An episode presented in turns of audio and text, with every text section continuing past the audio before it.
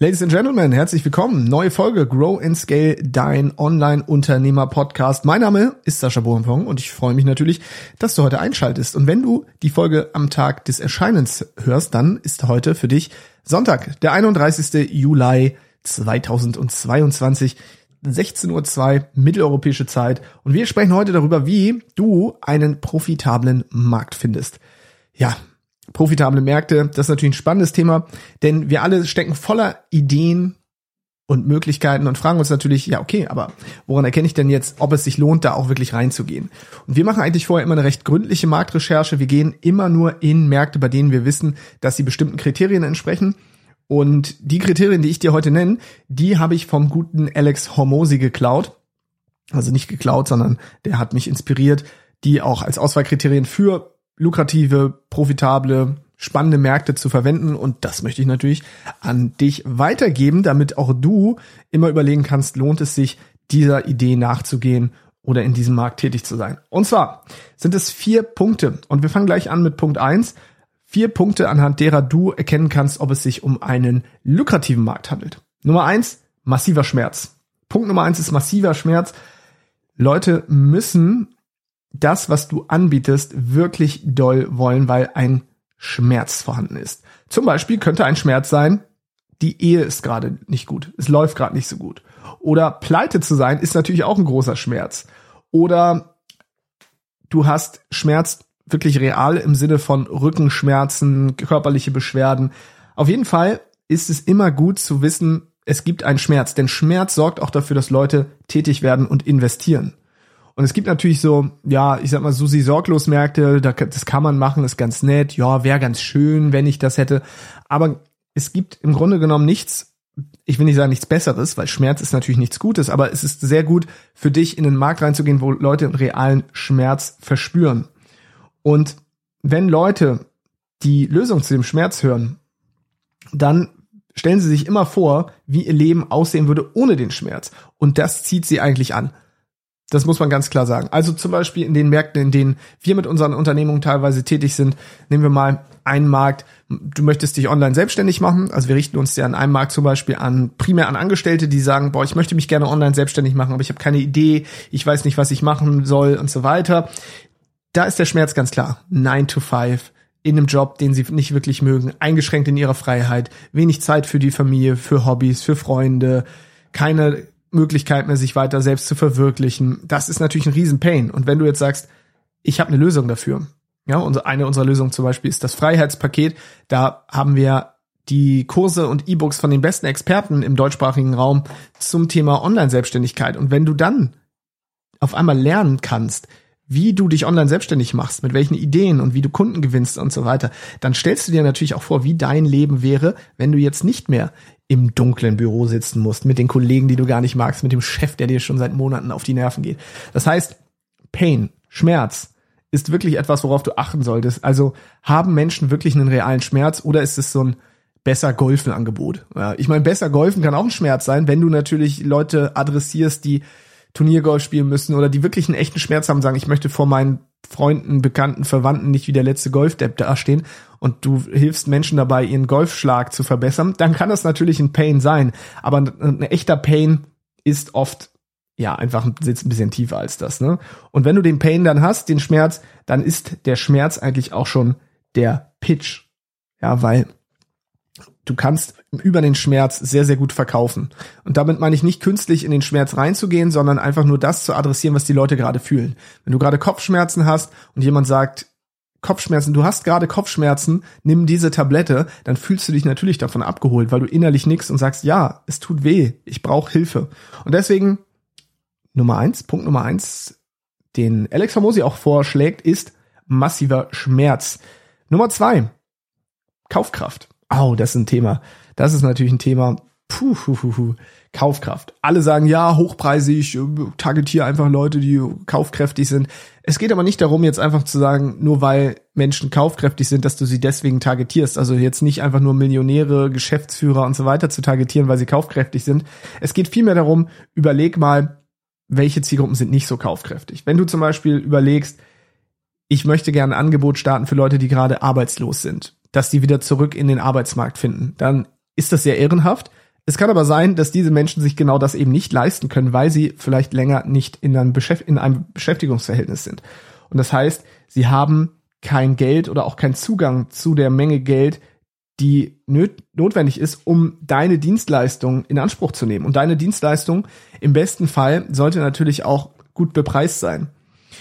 Und wenn du nicht gerade eine 10-Euro-Dienstleistung hast, dann wird es schwierig. Dann wird es schwierig. Das heißt, überleg immer, wer sind die Menschen, die deine Dienstleistung in Anspruch nehmen sollen und haben sie die Kaufkraft. Und wir sagen immer, jemand, der in Deutschland ganz normal angestellt ist, der kann sich durchaus bestimmte Dinge leisten. Wenn die Person sich ein Auto gekauft hat, in einem Haus wohnt, einen Fernseher besitzt, ein Handy besitzt, ein Tablet besitzt, was auch immer, dann kannst du davon ausgehen, dass die Person eine gewisse Kaufkraft mitbringt. Trotzdem könnte ich jetzt einem normalen Angestellten kein Angebot für 50.000 Euro für ein Coaching pitchen. Meistens nicht. Es sei denn, es ist natürlich ein Angestellter im Managementbereich oder sonst irgendwie Führungskraft und oder Chefarzt oder was weiß ich nicht was, dann verdient die Person vielleicht genug. Aber generell kannst du einem Angestellten kein Angebot für 50.000 Euro machen. Gleichzeitig muss man sagen, wenn du einen erfolgreichen Unternehmer hast oder einen erfolgreichen Selbstständigen und da sagst, okay, gib mir 50.000 Euro dafür, dass ich dir dabei helfe, dass du pro Monat 100.000 Euro mehr verdienst, easy. Ja, ist halt aber auch eine andere Kaufkraft. Und die Frage ist immer, kannst du den Markt, den du adressierst, kannst du dem auch wirklich eine Transformation bieten? Weil nur einfach zu sagen, ich wende mich jetzt, weil ich es schön finde, dass die Menschen kaufkräftiger sind, an erfolgreiche Selbstständige, erfolgreiche Unternehmerinnen, das ist Quatsch. Das ist Quatsch. Du musst ja auch einen Track Record haben, deswegen überleg immer, kann ich dieser Zielgruppe auch wirklich einen realen Mehrwert liefern? Und bin ich selber auch Teil dieser Zielgruppe? Also, das Spannende ist ja, ich merke sofort, wenn Menschen nicht Teil meiner Zielgruppe sind. Beziehungsweise, wenn Menschen mich targetieren, die selbst aber nicht kaufkräftig sind. Also ich bin jetzt ja zum Beispiel kaufkräftig, weil ich Unternehmer bin und nicht so erfolglos. Das heißt, ich kann mir bestimmte Dinge leisten. Ich muss nicht auf den Preis achten, wenn ich beim Super, im Supermarkt bin oder was weiß ich nicht wo. So, das heißt, mir geht's nicht schlecht. Aber ich spüre halt auch, wenn Menschen mich targetieren, die selber nicht kaufkräftig sind, ich, ich rieche förmlich deren eigene Einwände, deren eigene limitierenden Glaubenssätze, die sie Geld gegenüber haben. Und damit ist es für mich nicht authentisch. Ich spüre sofort, ob jemand wohlhabend ist oder nicht. Und das ist jetzt gar nicht so wertend gemeint, wie, wie es, also so abwertend gemeint, wie es vielleicht klingen mag, ne? Aber es ist natürlich so, je mehr Geld du hast, desto mehr Verhaltensweisen legst du auch an den Tag, die dich davon unterscheiden von Menschen, die nicht so viel Geld haben. Also ich, klar, weil ich bestimmte Probleme einfach nicht mehr habe als etwas wohlhabenderer Mensch. Und deswegen muss man natürlich darauf acht geben, dass wenn man so jemand, so jemanden wie mich targetieren möchte, dass man auch eine gewisse Kredibilität hat, damit ich sage, okay, ich gebe dir mein Geld, weil ich spüre, du wirst mit meinem Geld vernünftig umgehen, du bist selber jemand, der erfolgreich ist. Weil wenn ich sehe, da ist jemand nicht erfolgreich und will mich aber erfolgreich machen, dann werde ich immer skeptisch. Und deswegen kaufkräftige Zielgruppe ja, aber dann musst du selbst eben auch kaufkräftig sein im besten Falle. Ansonsten wird es schwierig, es sei denn, du bist ein guter Schauspieler oder eine gute Schauspielerin. Vielleicht kriegst du es dann auch hin. Nächster Punkt, Punkt Nummer drei, einfach zu targetieren. Also, wenn du einen perfekten Markt hast, ja, aber du hast keine, keinen Weg, um diese Menschen zu finden, dann wird es schwierig. Dann wird es sehr, sehr schwierig. Denn es ist ja schön, dass du jetzt eine kaufkräftige Zielgruppe dir ausgedacht hast, die einen großen Schmerz hat.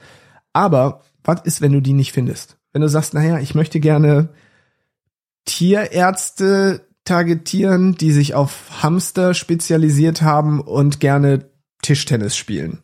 So, das ist natürlich jetzt total überzogen, aber du weißt, was ich meine. Wie möchtest du die finden? Sehr, sehr schwer.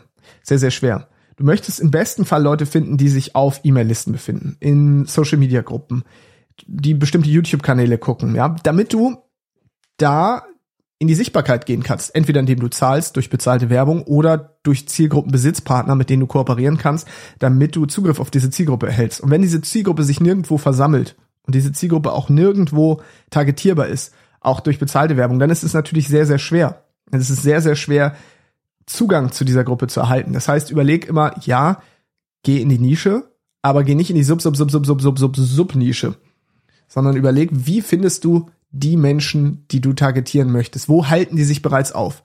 Und nur wenn die bereits einen Platz haben, wo die sich aufhalten, dann ist es auch lukrativ, in diesen Markt zu gehen, weil ansonsten wird sehr, sehr viel Recherchearbeit notwendig sein und das ist nicht optimal. Nächster Punkt. Ist es ein Wachstumsmarkt?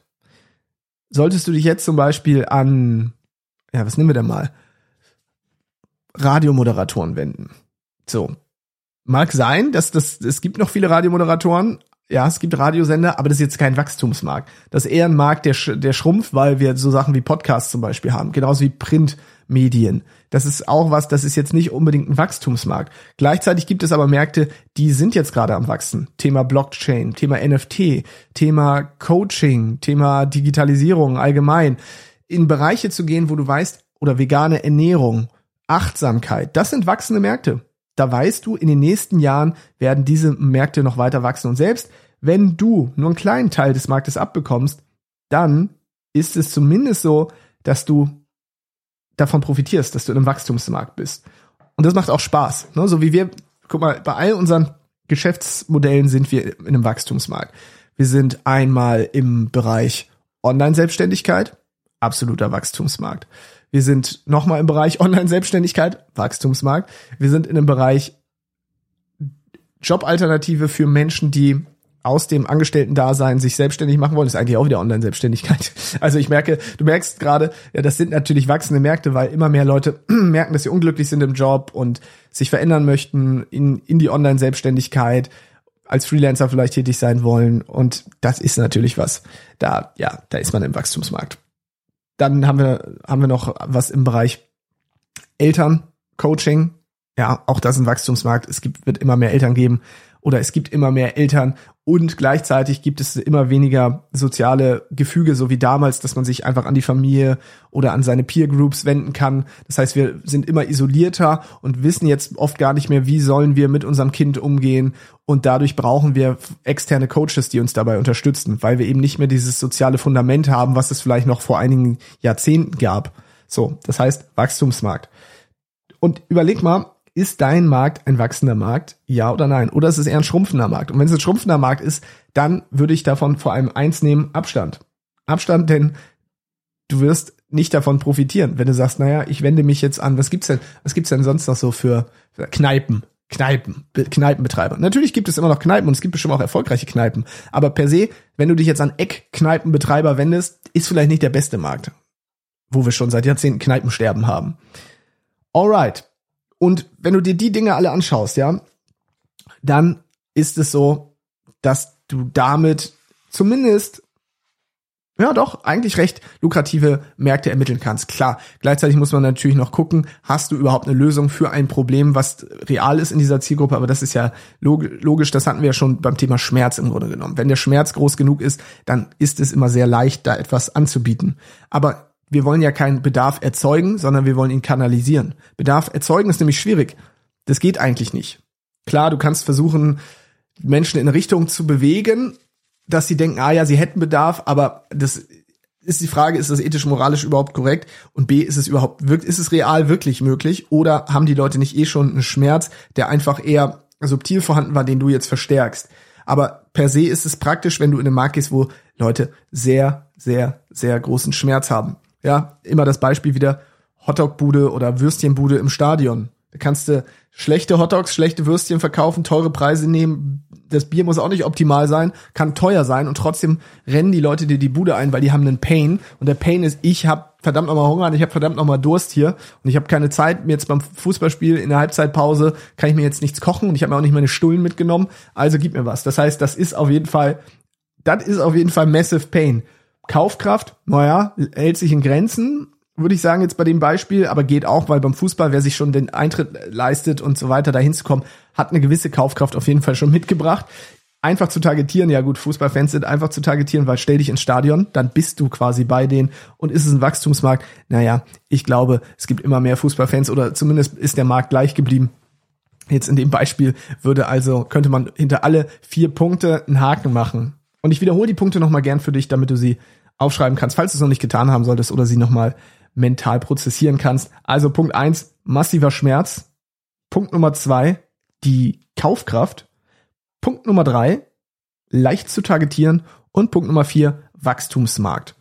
Und jetzt geh gerne mal dein eigenes Business durch oder auch deine Geschäftsideen, die du vielleicht hast und überleg mal, ob du überall einen Haken dahinter machen kannst. Und wenn ja, congratulations, dann lohnt es sich, und glaub mir, wir haben oft den Fehler gemacht, eben nicht auf diese Dinge zu achten.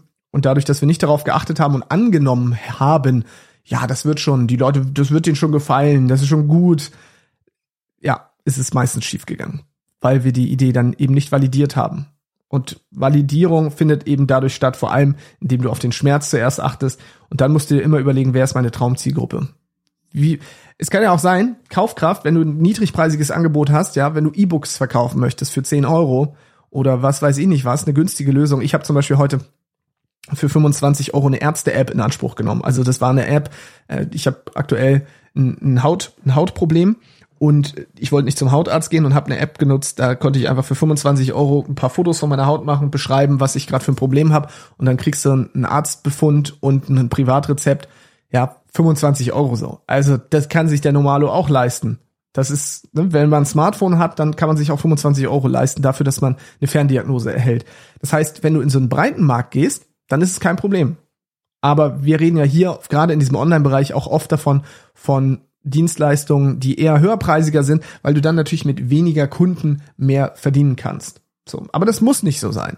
Das ist jetzt bei uns speziell in unseren Geschäfts, bei unseren Geschäftsmodellen der Fall. Es macht auch total Sinn, einfach in einen Massenmarkt zu gehen und dann vielleicht eher niedrigere, niedrigere Preise abzurufen, dafür aber mehr Leute zu targetieren, also einen größeren Markt zu haben. Weil dieser ganze Online-Bereich ist ja immer noch eine Bubble, auch wenn das alles aufstrebend ist, aber es ist und bleibt eine Bubble. Man kennt sich ja auch in diesem Bereich, also ich kenne sehr, sehr viele Anbieter auch von irgendwelchen Coaching- und Trainingsprogrammen oder auch Agenturdienstleister. Natürlich nicht alle, aber der deutschsprachige Raum ist und bleibt sehr, sehr klein, weil viele verschwinden auch wieder von der Bildfläche.